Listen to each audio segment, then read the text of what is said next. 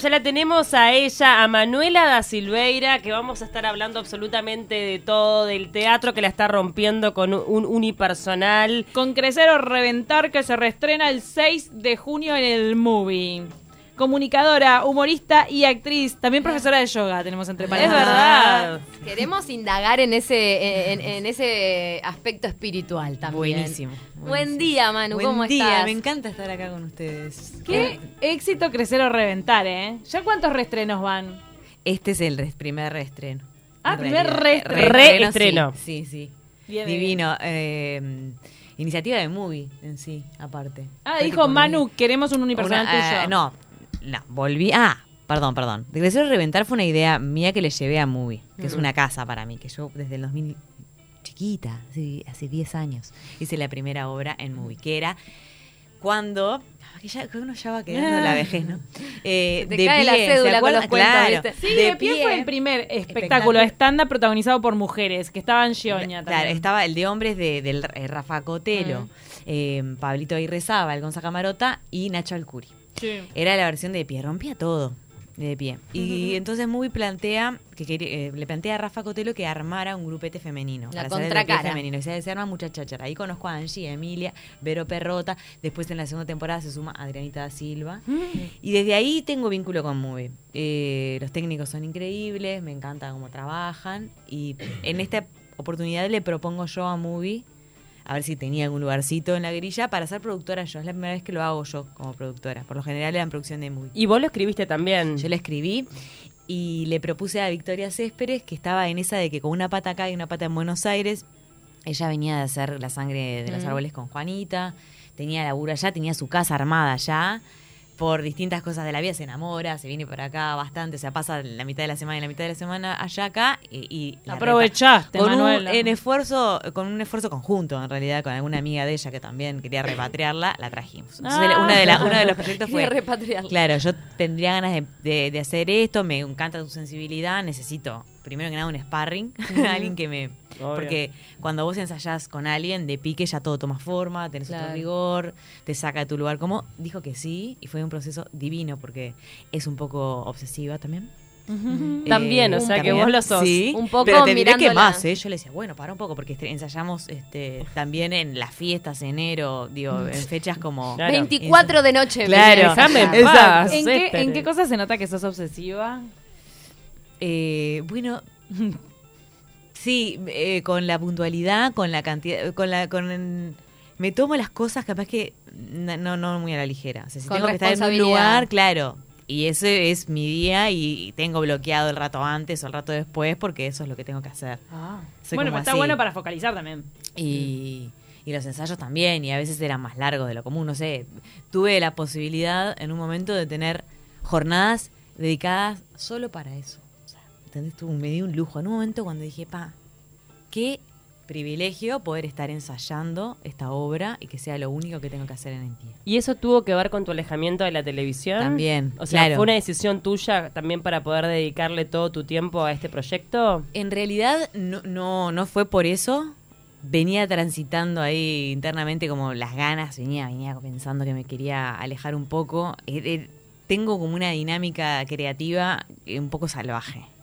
Unos procesos creativos salvajes y me cuesta mucho el eh, Mantener un día a día. un día a día expuesta, generando humor. Eh, que Sí, es a lo que más diario. me Sí, gusta. o- lo- todos lo sabemos la televisión y lo que te Bien, bueno, requiere ustedes del día a saben, día, va, Es un, es un de corset hacer televisión Exacto. todos los días, ni hablar. Exacto. Entonces, había estado esa posibilidad, estuvo esa posibilidad, también creo que el 12 es como una casa en la que también me formé y la acepté, feliz, agradecida y en ese momento quería volver a hacer televisión, venía de un alejamiento Mm. de del canal, estaba, me había ido el 4, entonces este lo tomé sin pasarlo mucho por mi, por mi metabolismo. Es procesarlo. Exacto, entonces eh, cuando llegó el fin de año, que, se- que este, eh, terminamos esa temporada ahí en el canal, y entonces ahí sí me quedó esa posibilidad de tener ese rato. No lo, me parece que a veces te potencia si estás en la tele a hacer un espectáculo, no, no, no, no creo que sea algo que se divorcie, al revés. Por Claro. lo general ayuda mucho, por suerte.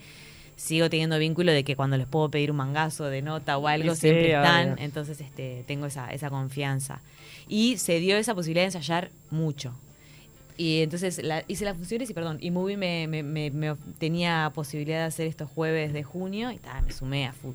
Eh, cuando nace en vos la idea de hacer un unipersonal, que no es el primero, crecer Sí. o reventar, es cuando vos decís, tengo un montón de material para meter acá, porque vos usas tu vida de material. Sí, sí. Para exponer ahí. No son chistes de la vida cotidiana, de las cositas que nos pasa, yo que sé, subirse al Omnius, no. No. Son cosas que te pasaron a vos. Sí, eh, creo que hay en, en- en los, en los tres monólogos que hice sola, hubo un momento en el que decís, en realidad, viste que uno dice, bueno, no tengo nada para decir, todos tenemos algo para Sí, decir. sí. TED es un ejercicio Te iba claro a preguntar de cuánto eso. incidió eh, esa charla TED que diste, como eh, exponiendo parte de tu vida, hablando del fracaso, del éxito a partir del fracaso, Claro. eh, para, para todo esto de crecer o reventar. Bueno, en, en- en- en un momento me había encontrado con. Había ido a ver a, otras, a otros amigos que estaban dando TED unos años antes y, y había estado hablando con, con- con Gustavo y con Gaby Calderón. Y vos, Facu- y le digo, pa, la verdad que ahora no tengo nada para decir. Después me di cuenta que es una frase hecha también, porque uno, des- todo el mundo tiene algo para decir, es- hay que ordenarse y encontrás ahí tu voz y realmente lo que, lo que querés decir. A veces lo que querés que querés decir no es realmente, o sea, el foco después se mueve a otro Claro. Pero me pasó en los tres. En, un, en el de buen humor, yo este fue en el 2013. Yo me agarré una diabetes. Ahí fue cuando me agarré diabetes. O sea, me agarré diabetes, no. Descubro que tengo diabetes, no es que la encontré, la, la pesqué con un catering. Eh, y entonces en ese, Me en agarró ese a mí, momento- digamos. Claro, me agarró a mí ella. Derrapamos en una curva de glicemia. Y fue un año de un proceso de trabajo y nació mi sobrina. Fue la primera de bebé que vi cerca el primer nacimiento familiar, familiar que, vos que, vivir. claro, que pude vivir, pero que vi todo el proceso de cerca, que pude preguntar, sacar dudas, miedos, ¿viste? Cuando le preguntas a una persona como mi hermana, que tengo muchísima, muchísima cercanía. Entonces, ver ese torrente de amor que llegó, de buen humor, creo que es un poco por, por, por eso, porque me puse de buen humor y el espectáculo ese, el eje era Milagros, mi sobrina. Qué lindo. No, no es que decía todo, pero si lo El ves, de tu hecho, inspiración. Sí, lo grabé para que lo viera porque al- hacia el final había unas bailarinas que bailaban, que hasta acá son Ah. enormes, mis santas, que eran las milis, internamente. Me muero. y ese fue como me acuerdo que dije, ahí me llevaba. ¿Y ahí ese- se lo mostrás a ella, a tu Lo sobrina? tengo, lo tengo grabado. Lo Fue tenés lo único grabado. que grabé con cámaras para que ella disfrutara. Y aparte ahora ya tiene seis, imagínate. Más o menos lo ve y Seis. entiende. Seis años. ¿Cómo pasa pasa el el tiempo. Y después las manolas fue a través de un ejercicio de una te- de terapia alternativa que empecé a conectar con mi linaje femenino. O sea, como agradecer, a, ver dónde está, está así. Eh, y ahí volví y dije, opa, linaje, coraje, jarana. Y ahí empecé las manolas. Y en este espectáculo, me acuerdo que estaba bastante alejada de la... de la- no, no, no, no, no, no era muy... No estaba en mis planes volver a hacer un monólogo. Aparte, viste que es un proceso que también... Hay gente que lo vive con otra salud. Bueno, Mm. Los comediantes, acaba de tipo, un genio también. Hay gente que tiene como otra cosa o otras edades también que van como en un pa y se llevan puesto tipo. Ah, claro, que no la, no la piensan, no la digieren, o solamente Maxi, tiran. Recién estábamos viendo y en la tele estaba Maxi. Maxi es una persona que puede hacer función, función, función, función. Claro. Yo tengo como una cosa de que llego, Te los nervios, soy como un hámster que. Entonces hay que estar ahí, hay que estar como en- Mm. en- con, con. Yo te siento con el alma puesta en, en- Entonces no estaba como muy conectada con la idea y volví de ver a Connie Ballarini, que es una argentina que me cae muy bien, Mm. que en Argentina me dio tremenda mano. Y me senté y me acuerdo que puse crecer o reventar. Escribí en el. Opa. O sea que te Eh, bajó ahí sí, la inspiración. me bajó ahí, era un verano. Y empecé a pensar en ese metabolismo mío de que siempre, ah, wow, wow. Y cuando toco fondo con, con la charla esa, te desfracasé. Y cuando ahí saboreo ese, esa caída, paso en limpio el porrazo y, y genero Surgen cosas. lo que Sí. creo. Y que lleva un tiempo. Claro. Lleva un tiempo, entonces es que voy a experimentar. Y justo crecer o reventarse en un momento también particular de tu vida, que yo no sé si querés hablarlo o no, que tiene que ver con la enfermedad de tu mamá. Sí, ¿Cómo te afectó eso? En realidad también estrenamos y al otro día sucedió todo. O sea, eh, mi madre en, un- en una elegancia más de las tantas que, que siempre ha tenido esas delicadezas, dijo, "Vos, viste cuando decís, no, voy a ver a la nena y no comento nada, y al otro día fue que, que- Sí. que descubrimos. Y mm, el humor está muy, muy de la mano del dolor. Muy, muy de la mano del dolor. El que creo que todo el, también el camino mío acto- a- actoral, que no es mucho, pero siempre fui buscando matices para, para el humor y minimi- minimizar los dramas a través del humor. Obvio hay dramas que no se minimizan porque el humor es distancia y hay que tomar la distancia, pero sí llevar esa tristeza también al escenario y mm, es impresionante cómo la gente lo... No, no lo sabía la gente. Aunque no lo sepa, la gente Lo percibe. percibe y abraza. Momentos ¿Verdad? como... Sí, está ¿En ahí. serio? Sí, sí, sí, impresionante. Fueron funciones que eran una tregua. Mm. Eran una tregua. eh, o por momentos, sí, sin duda era jueves a jueves y cada jueves era distinto y Pero había... se, pero se te hacía difícil subirte al escenario o subirte al escenario era un momento de se paz me para hacía muy el- difícil subirme. O sea, la previa me, me Mm, sí. muy difícil. Tuve la suerte de contar con Victoria, que fue una, era una madre también del Claro. espectáculo, y lo agarró, lo tomó, y como siempre decía, lunes a lunes me decía, se hace lo que, lo que se pueda. Se hace o Claro. no se hace. También muy en, enseguida, prioridad, Sí, no, ni hablar. Viste Sí, que sí, también claro. uno tiene la suerte de. Ahí uno también tiene que siempre agradecer de tener la suerte porque nosotros tenemos trabajos que sí son capaz que llamativos o a veces necesitamos estar como disociando en, en- en estridencia, ¿no? Porque Sí, sí, no es sí. que... Pero todo el mundo, eh, lo que me hizo tomar como mucho contacto es como muchísima gente que ahora está escuchando o en la cuadra de 18 que, que atravesé para llegar acá la cantidad de personas que están atravesando un duelo. Po. Una casa desarmada Mira. Es impresionante. desarmando un placar, eh, ¿no? Y yendo a trabajar sin dormir porque acompañaron a alguien, personas que están acompañando a alguien que mm, también en condiciones muy, muy, muy precarias, atravesando enfermedades. Entonces, todo eso también hacerse unos micro, mini minutos para agradecer. Entonces mi trabajo sí capaz que era más, es más raro para de, de- de explicar, que es lo que hace todo el mundo. O sea, Claro, vas, o sea, a, hacer- vos- vas a hacer una de los mocos en el baño y hacer reír, ¿entendés? O Claro. sea, Pero en estoy- el fondo- adentro estoy de chacaroso, ¿cómo Claro, que te pero probablemente el que te atiende, el que te atiende cuando vas a pagar una cuenta también está igual, va al baño, se va de Sí. los mocos, vuelve. Lo que pasa es que nuestro trabajo es más estridente, pero la disociación está, creo que en, En todas las personas que atraviesan Justo un el duelo. otro día una eh, que habíamos hecho tarde o temprano un informe sobre el duelo Fa, sí. y, y una cajera de supermercado que había perdido a su marido, eh, que Claro. eh, un policía que fue baleado y también la veías ahí eh, andando, o sea, uno tiene que seguir andando. andando. Y, y bueno, y eso es una inspiración también desde tu lado en el escenario. Cuando vas a hacer un unipersonal, la gente sabe que perdiste a tu mamá y, y que, y que estás ahí poniendo todo igual. Sí, y estaba también presente. Tenés como una energía extra de ella, creo. La, la suerte de también tener un equipo que fue impresionante, pero no se movieron de ahí. O sea, viste que de repente cuando un unipersonal se echa a rodar, también no, no hay que estar todas las funciones. De repente, Mary Slinger, por ejemplo, que es una fotógrafa increíble, que hizo el afiche, que es increíble, no tenía que ir a ninguna función. Y Pero viste cuando hay estuvieron gente ahí. que decís, estuvo ahí. está. Estuvieron Moderna sosteniendo con también. Jopo. Moderna con en, Jopo, en es las redes es belleza, moderna con que Jopo que síganla, te sacan unas fotos re lindas. Y mm, estuvieron ahí todos, mi pareja estuvo ahí, pero función a función. Y, y sí, ese rato, entrarle a la función es difícil, porque entrarle a la función es difícil, la previa, la, la ansiedad, lo- el anticipatorio, ¿viste? Y ahí, no, y después ponerle mecanismos que fui descubriendo. Por momentos también decía, ta, como que conectás con el corazón cero idea, cero mente, entonces decís, ¿cómo voy de este pedazo a este pedazo? ¿No? Cuando estás...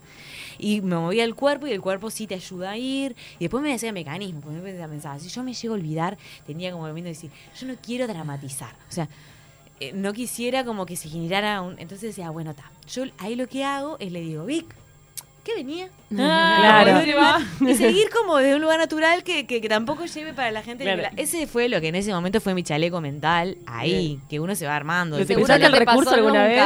No, pero No. siempre tengo recursos por él. María Mendive siempre hasta el día de hoy me, me- me- a veces me manda mensaje. O Antes de empezar me decía, mira que cualquier cosa subo.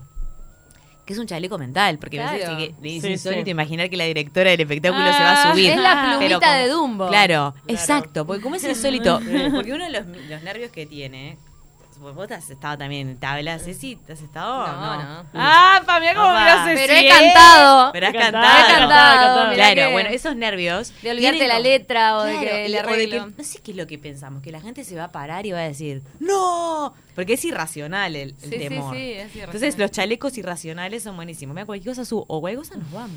Me decía. "Eh, cualquier cosa nos vamos. Es muy bueno que no. Ahí te matás, ahí te matás Pero- de la risa. Claro, que pero si querés nos también, vamos. y también es como es como recordarte que es tu ego que te pone ahí. Que ¿Querés nada es irnos? ¿Nos tomamos un taxi? No, no, No querés. Claro. En- No, en yo puedo con es- esto. En, Claro que en puedo. este equipo divino que arman con Cés Pérez, vos en las redes sí. sociales has subido que salen a remar en Punta Carretas. también, remadora, sí. No, porque a mí me inspiró y empecé a ir a máquina. Todavía Sí. no, yo no salía agua. Está Pero- difícil, ¿eh? Por eso es difícil, pero ¿por qué lo hacen en equipo? ¿Es parte de algo? En realidad yo quería remar en equipo, pero porque mi, mi poco contacto con el remo había sido eh, en Perú.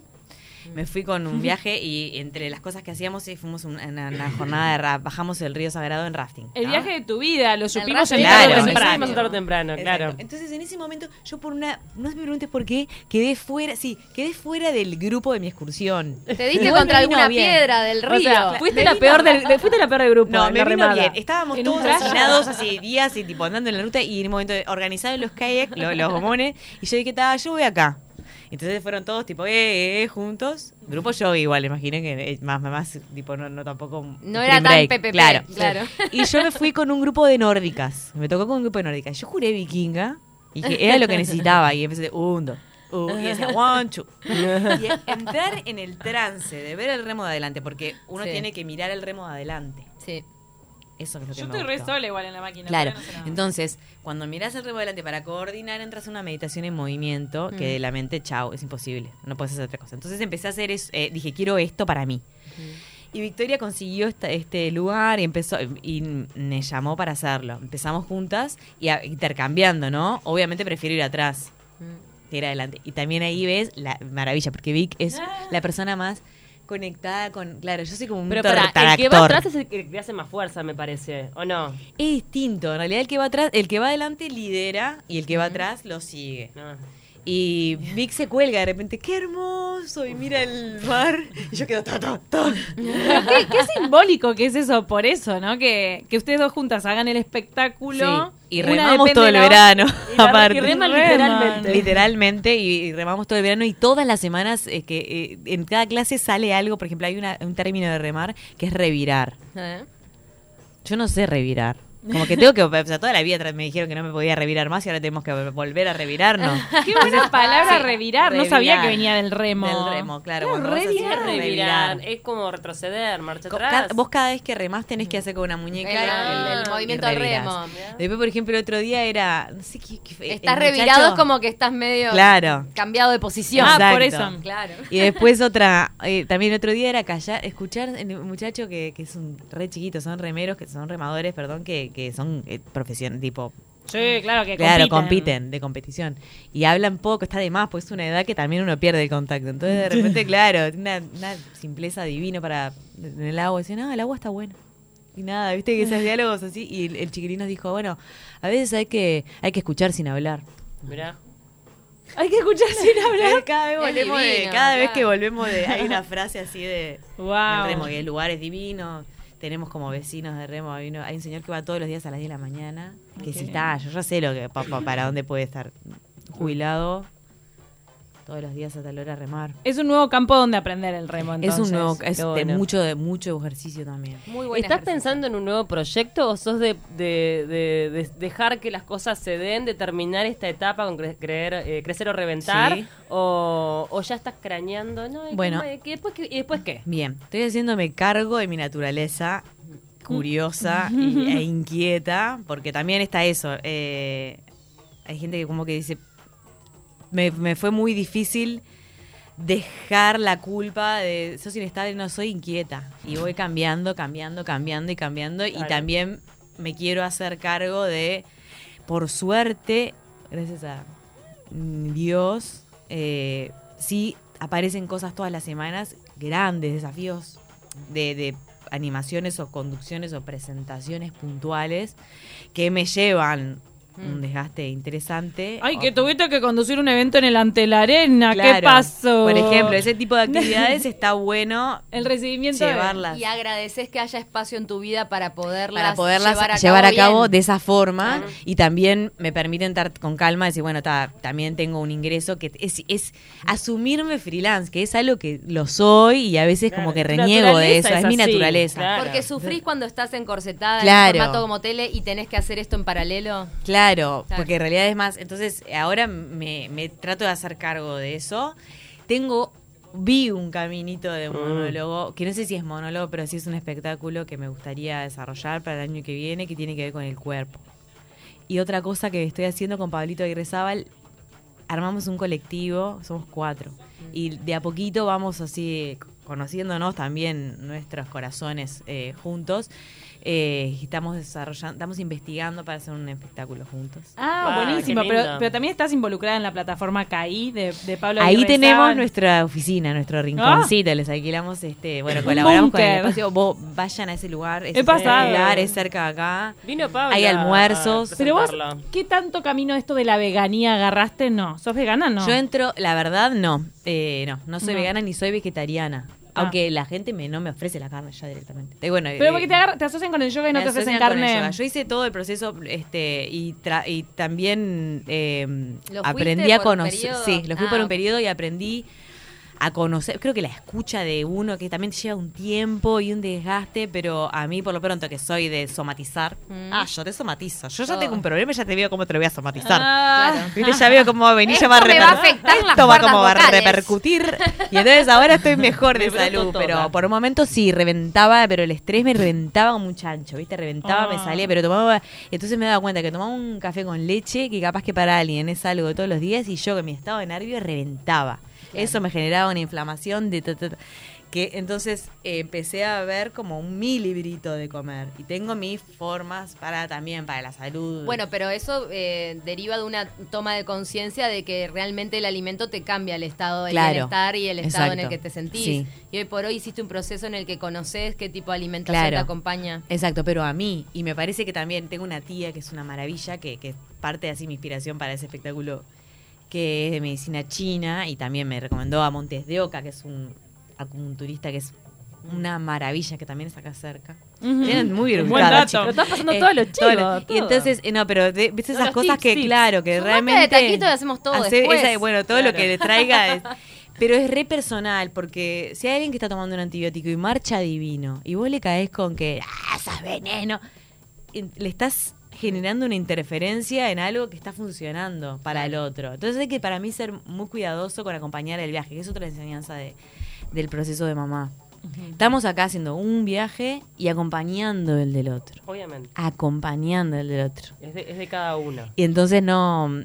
Es que las cosas que uno aprende que le hacen bien las tiene a mano y a veces el otro las ve porque también las, las consumís delante. Pero mm, sin. Si las Porque a prueba veces y hace bien, genial. Claro, pero, a claro. veces uno mismo que viene de una buena intención, ¿no? Pero se pone como un poco terrorista de. Nah. Eso es veneno, saca Lo que eso. pasa es que eso también parte de un de, de- de entender que cada una de las vivencias nuestras es un punto de vista diferente Claro. y que no podés estar en el punto de vista del Tal otro cual. porque no existirías como el tuyo. O sea que está, Sí. de alguna manera un poquito. Está bueno eso del respeto. En Claro. épocas donde se Y- venden tantas recetas. No, no, Uy, claro, sí, sí, mental. Y sí. Está bueno que lo digas vos que de repente llevas una, una vida tal vez un tanto cuidado ejemplar en el sentido del cuidado físico y alimentación. Está bueno que lo digas, no que estés tipo señalando todo el Claro, tiempo. y encontrar, porque capaz que hay algo que para mí está bueno y para el otro todavía no, o no, o ni ahí, Sí, a lo no opuesto, hay porque... jugo de pepino para sí, todo el mundo, ¿no? exacto, y metabolismo es metabolismo, y el metabolismo es eh, psicofísico, emocional, no sé, todo. Claro. Para, para ir cerrando la entrevista e invitar a todos a acercarse sí. al reestreno de Crecer o Reventar el 6 de junio en el Under Movie, a vos exponer ahí en ese espectáculo, aparte de tus frustraciones, que fue por ejemplo cerrar Pancharo, que lo vimos Sí. nacer con tanto amor, ¿Te acordás? ese espacio dedicado al bienestar, que también tenía una cafetería hermosa, lo tuviste que cerrar. ¿Para vos exponer esas cosas te sanan? ¿Y Sí. ayudan a sanar? Sí, fue, fue, bueno, fue un poco egoísta, ojalá ayude a sanar ¿no? Eh, eh, a más gente que de repente se frustra o se da con, con gastos fijos de- cuando está emprendiendo y Los gastos así, fijos. los gastos fijos del emprendedor. es Hablábamos como, recién de eso, ¿no? Con Decem, de, Sí. de cómo cuando inter- eh, pones primero la infraestructura y ¡puf! Puf, y enero, el mes enero, el mes del, es del, del- Sí, de, de- de terror para el emprendedor. Entonces esas cosas, bueno, yo primero se los mostré cuando Pancharo estaba así, eh, de a poquito íbamos sacando las cosas, les, les mostré un boceto de la canción final. A las chicas que trabajamos ahí se reían, porque para mí era re importante también ese proceso, ¿no? Y, y que lo vieran y que lo... Y a mí me sanó. me- me- ahí es cuando el humor ubica.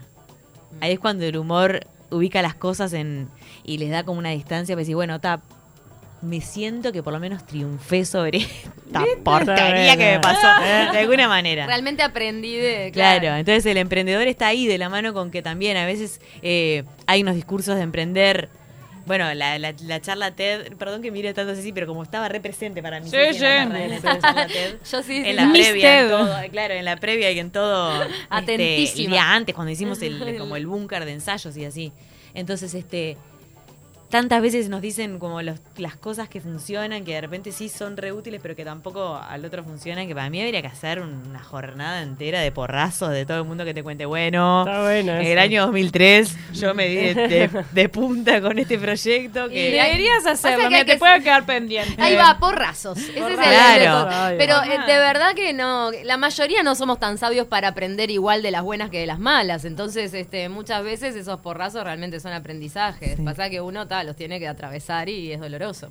Sí, Bueno, total. quedan todos hiper invitados Sí, todos los jueves de junio. Todos los jueves de junio. Ver, tres jueves de junio en realidad. Los primeros tres. Seis, 13 y 20. Bien, crecer o reventar con Manu da Silveira en el Under Movie. En el Under Movie, sí, gracias.